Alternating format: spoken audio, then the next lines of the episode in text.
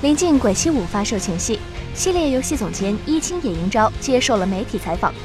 在提到了《鬼泣五》前作《鬼泣四》为何关卡重复度略高的问题时，伊金野英昭大方承认，是由于当时预算不足，才导致游戏后半段关卡有些重复。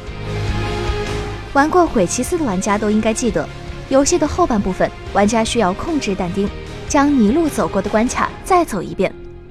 对此，伊金野英昭解释说，这是因为当时团队受预算限制，没有办法再创造新的关卡了。因为《鬼泣四》的预算和开发《鬼泣三》十的预算数额相差无几，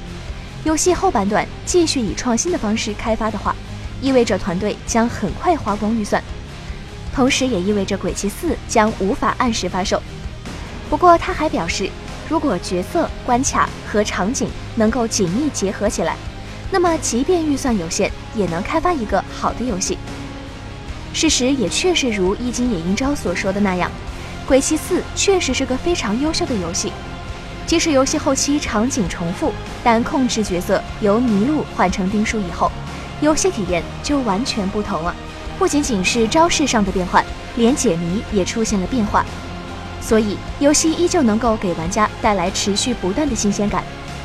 加上游戏不论是剧情还是人物塑造都是完整的，所以即便预算不足，面对如此用心的游戏，玩家还是会买账的。请扫描以下二维码，添加关注“游戏风云”官方公众号，更多精彩好礼及互动内容，你值得拥有。